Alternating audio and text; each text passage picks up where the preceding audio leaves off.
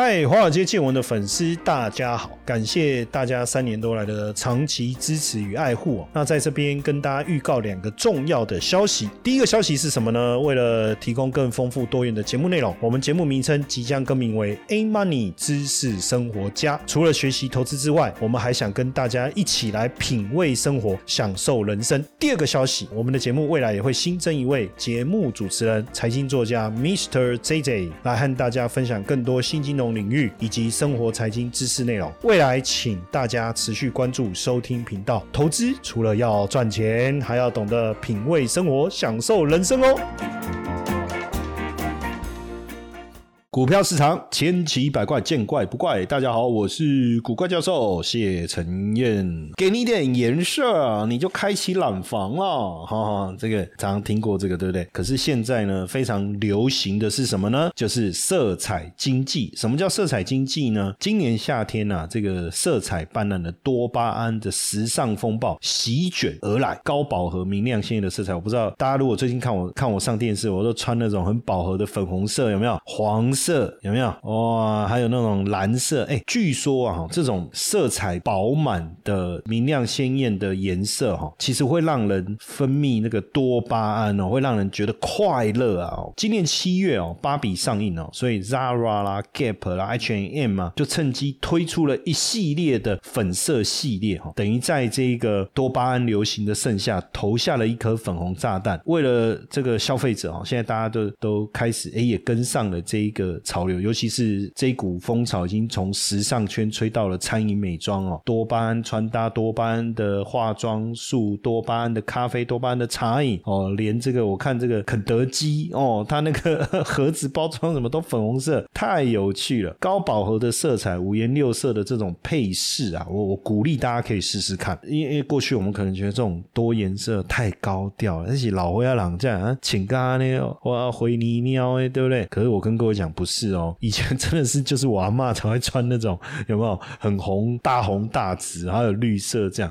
可是现在其实年轻人很多的这个流行音乐家或者是这种这个韩星啊，他们也开始哦，哦就穿以前大家不是穿，哎，我真的就觉得流行有时候就是这样很有趣哈。有一段时间你比如说我去那个一零一，我去逛那些服装店，我就发现什么就都黑的都白的，然后你就觉得穿全黑或全白就是一种时尚，有没有？哦，以前穿黑西。装哦，小白鞋就是一种时尚哦。我觉得说，看这不是我高中时候的穿着吗？原来我高中就这么时尚哦。但它就是一个时代一个时代这样子哦，在流行。那现在在流行什么？就是多色彩。哎，其实说真的，我像我现在以前我我的我我也不晓得我的西装怎么一打开全。坦白讲，如果灯不要不要开太亮的话，你会觉得我所有的西装都长得一样。我觉得奇怪啊，那时候买的时候明明就是不一样啊，有直条纹啊、细条纹啊、粗条纹啊，可是都是深灰。深蓝、铁灰哦，光打得很亮的时候，确实是可以看得出些微的差异。但是乍看之下，其实都一样啊，不是蓝深蓝就是深灰，不然就黑色的西装，一点变化都没有。所以这几年，其实我也开始买一些比较饱和色的哦，比如说紫色的、偏粉色的哦、黄色的，然后卡其色的哦，还有这个蓝色的、红色的。哎，我觉得穿起来的感觉也不一样啊。哦，确实会让。自己的心情好很多，所以像现在这个多巴已经成为新的网络这个热搜的名词哈。那你你可以讲把水果穿在身上，是所以优衣库啦、施华洛世奇啦，哦，包括李宁啊、LV 啊，它都开始像那个包包。如果你去看那个很 colorful 的，就是很紫色的，然后很很绿色的、很黄色的包包，你有没有觉得看起来特别漂亮？哦，像那种包包，我自己看了，我其实也非常的喜欢。我觉得 LV 过去大家都是。买它的传统的这个 LV 花色或棋盘格的，对不对？不是咖啡色，就是就是那个深蓝色。但是现在他们也开始出这种呃很漂亮的颜色，就好像 Hermes 橘哦，或者是 Tiffany 蓝这种缤纷的色彩哦。现在连星巴克也推出这个多巴胺的饮料，什么 Dragon Drink 紫色的 Pink Drink 这种粉色的这种，甚至橘色的这种维他命 C 的这种饮料，非常非常的吸引人。然后汉堡王哦也也也推。这个粉色汉堡，是不是？所以多巴胺被称为快乐因子哦，多巴胺被称为快乐因子，是一种神经传导物质，用来帮助细胞传送脉冲，它是负责大脑兴奋和开心的讯息的传递。所以缤纷的色彩呢，会让大家带来正向的一个情绪。我觉得可能跟过去几年疫情大家的这种情绪的压抑啊，还有压力啊，不断的增高，我们想要去舒压，想要把情绪释放，其实也有很大的一个关系哦。那当然，多巴胺也满足了我们想要展示自我风格跟独特性这样子的一个一个一个欲望哦，一个欲望。那现在大家都想要展示自己的生活态度，展示自己的品味哦，所以开始出现这样的一个流行，我觉得是很很有它的我们讲时代背景吧哈。那多巴胺消费当然强调个性、创意跟情感的表达哦，但是也不要太过度追求色彩的效应，因为这种呃流行的色彩有时候会不会带来审美的疲劳哦，这个我不晓得。但是至少目前看起来，这个不管是各地啊、各品牌啊、各国都在吹起这个多巴胺的风潮哦。那今年的夏天，这个多巴胺的风潮从韩团的女星化多巴胺的妆容，中国咖啡厅卖多巴胺的饮品哦，台湾也开始出现了多巴胺色系哈。那很多多巴胺穿搭的一个词汇开始希望让大脑释放多巴胺呐，让人感到愉悦、积极而且疗愈。对于一些焦虑啊哦或者是内耗的人，能够带来情绪上面的一个一个满足哦，一个满足。那这样的一个氛围已经不是品味，而是想要带来一种快乐的一种差异感哦，快乐的差异感。我觉得这个跟过去啊产业的竞争、时代的竞争，还有疫情所带来的这种压力，其实我觉得释放一定要找到一个一个缺口，然后一旦释放出去以后，就可以让我们感到焦虑的一个释放，让我们感到这个情绪的被满足，甚至快乐的这种氛围会开始蔓延开来。所以多巴胺的行销的本质就是一种情绪的一个价值哦。比如说，呃，当你举个例子啊，你到一个地方哦，这个地方一进去，它的色系哦，像我记得那时候，呃，我高我们高雄办公室啊，哈，然后那时候我一开始我的装潢，我就我就一直在想，哎，我们是我也是金融背景出身，然后我们的演讲都谈金融相关的东西，所以是不是要用比较稳重的颜色哈？然后那时候我第一个想到的就是那个比较深的那种木头颜色哦，就是我我不会形容那个那个颜色，就比较深的咖啡色，很深的咖啡色，或是红棕色那种。然后那时候设计师就跟我说，哎，有一个颜色很漂亮，他就给我看，然后那个颜色就很蓝，非常蓝啊！我想说，这样整片下去会好看吗？感觉没有那种金融业的那种质感。这样，他说不会不会不会，真的很好看，真的很好看。好，然后就帮我整片就就就打上去，然后就做，然后做好了那个隔间，就整片的，就是那个。后来发现那个蓝是很像迪士尼里面我看过的那种蓝色。当时我都想没有没有想到这个多巴胺概念了哈。那只是我现在回想起来，哎，真的每次我回到高雄办公室，我看着那个整片那个蓝色，我心情就觉得很好，就有一种到迪士尼 的那种那种感觉哈。所以其实颜色是这样，当你看到辣椒的红，会让你血脉喷张，很热情，很兴奋；看到柠檬的黄色，让你觉得阳光灿烂，也快乐，有活力。所以其实颜色能够给你带来情绪的联想哦。黑色深沉，白色很怕脏，对不对？但但这种蓝色会让你觉得哎，有一种快乐感哦。然后这种鹅黄色会让你觉得舒服哦，舒服也是一件很重要的事情。所以你有没有发现呢？这个麦当劳、汉堡王、肯德基的 logo 和店面为什么都要用大红色？这是一种巧合吗？其实不是，其实不是，它是释放释放你的食欲也好好哦，或甚至搭配黄色，让你觉得温暖也好。颜色就是一种沟通的一个语言呐哦，所以透过在服装当中。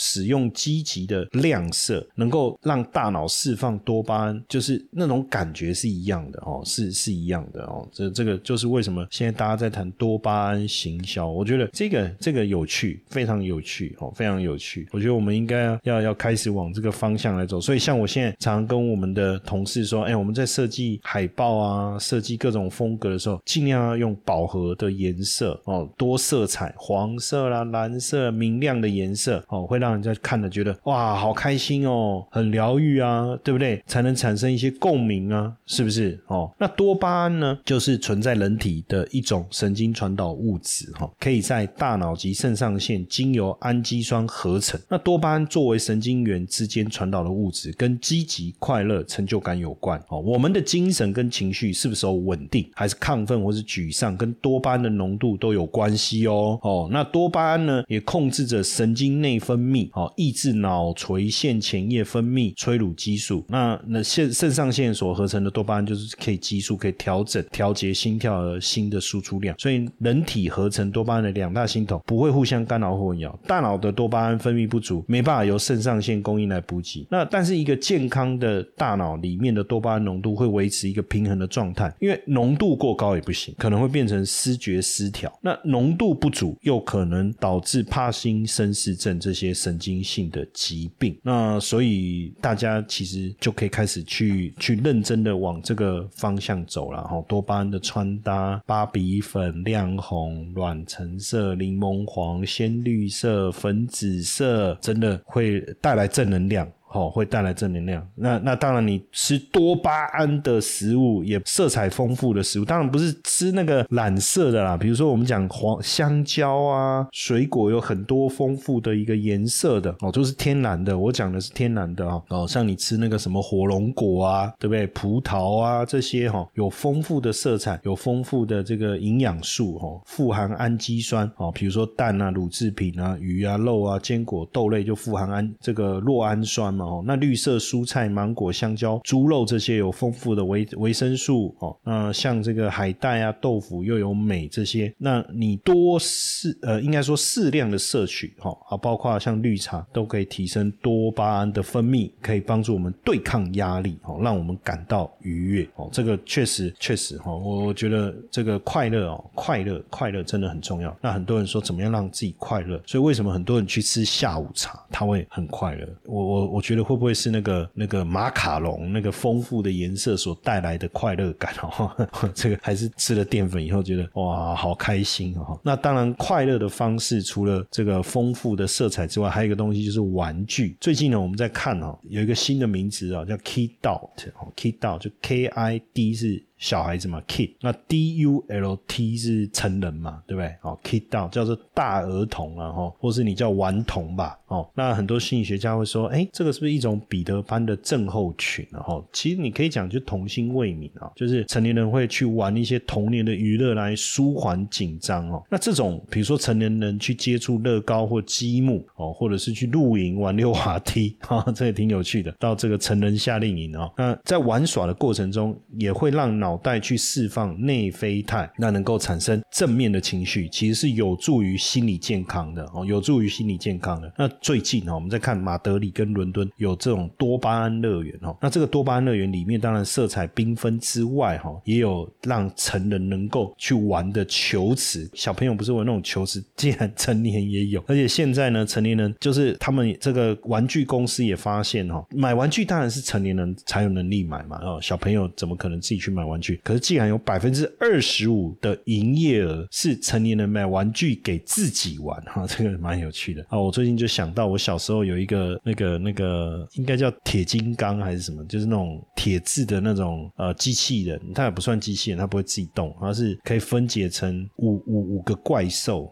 然后就可以组合起来。那时候很可惜，我把它送给一个小朋友。哎呀，不是啊，那时候念大学有去当家教，我觉得那小朋友很可爱啊，我就把那个 玩具送给他。我想我自己不会玩，就没想到现在回想起来，就想到如果那个玩具还在我身边多好。然后因为我也忘了那个玩具真正的名字，我想要去找，想如果如果能够有一天我找到，能够再把它买回来，买回原本的那个玩具，但就是同样那个玩具，让我能够怀念我的童年，因为那个是我小时候我念小学的时候我考第一名啊，啊，我爸买给我的，而且。他为什么买那个？是因为我那时候站在玩具店的门口，我是盯着那个玩具看啊。然后我爸说：“好，下次考试考第一名就买这个给你。”哇！就是这样，儿时的回忆啊，儿时的回忆。那所以现在成年人呢，反而在这个不景气当中啊，反而他们买玩具的比例啊，反而更高啊。哈，所以我还讲到一个，像我办公室啊，我我有那个那个绿巨人哦的那个玩偶，还有那个。像我也有那个、那个、那个、那个叫什么蜘蛛人啊，面具啊，哈，还有那个蜘蛛人的玩具啊，还有还有那个蝙蝠侠，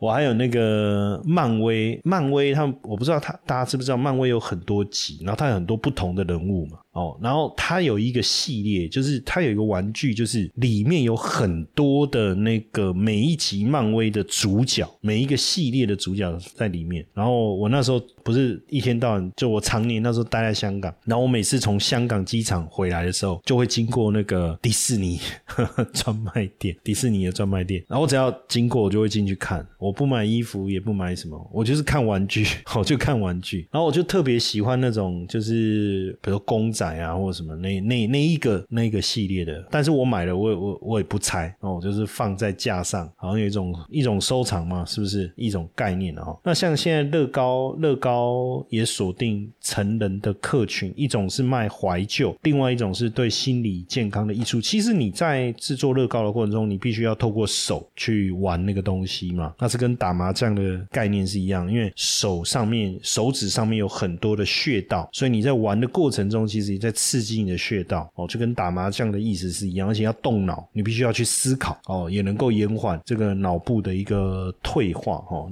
延缓脑部的退化。所以现在很多的玩具哦变得更多样化，像我最近也盯上了几个这个乐高那个赛车的的系列，我就超想要买的。买了以后想说就可以来玩，因为我在念小学的时候，我曾经自己组装两台遥控车，自己组装两台遥控车，所以我像我高雄办公室，我买了好几台那个遥控车放在。那边没有在玩，但是你就觉得嗯，不知道看了也觉得很满足啊哈。所以现在很多这个过三四十岁以上的青壮年消费者也开始在买买玩具给自己玩哦。这个 Kid 道德的趋势啊，就童年的时候你接触的玩具啦、动漫啊这些怀旧的产品哦，开始。那你可能会觉得说哈，到了四五十岁玩电玩的人还没长大还在玩。对啊，我也有 Xbox 啊，哦，我偶尔也会还是会玩一下玩一下啊。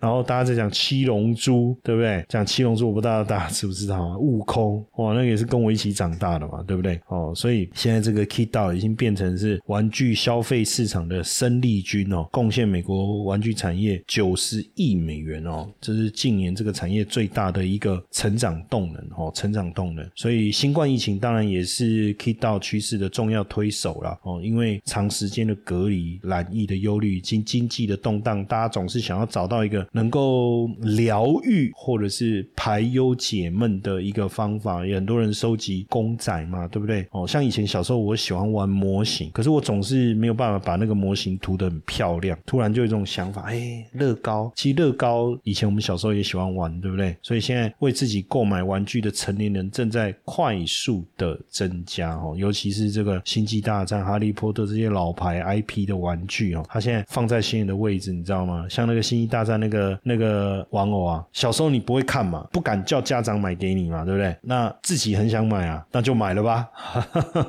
像我现在就都会买这些玩具来放，所以乐高搭星战魔界的热，美泰尔也找 GUCCI 来助阵哦，助阵就开始推给十八岁以上的大孩子玩的玩具哦，这个确实是很有趣的一个趋势哦。那不止乐高哈，像这个美泰尔，美泰尔有股票，大家也可以关注一下哦。那也跟这个 GUCCI 合作，风火轮小汽车哈。既然上架一分钟就卖完了哈，那迪士尼现在也也也像我很多朋友也大大朋友哈，他们都喜欢到迪士尼去玩，这个其实也挺有趣的哦，挺有趣的。那像特斯拉不是有推一台玩具车吗？哦，就是那个算是史上最低价的电动车哦，Cybercore，其实就是那个 Cyber Trunk 的那个线条感呢所设计的电动车，应该是要给小朋友玩，可是据说很多大人买来收藏哦，这个这个价格都被炒上去了哦。所以现在玩具已经不是小孩的专利了哈，也也是大人这个非常的喜欢哦。所以像之前这个泡泡玛特啊，泡泡玛特我有介绍过，好像是在香港挂牌的股票哈，那他们专门推这个盲盒玩具哈，那他们当时推款这个 Molly 海绵宝宝的联名娃娃哦，二手市场被炒到这个八九万哦，哦，这个很惊人哦，很惊人哦，所以这个老顽童越来越多哦，也让我们看到玩具产业发展的潜力。六周高效学习美股策略课程免费直播时听，我们现在限额一百位，五十分钟的课程告诉你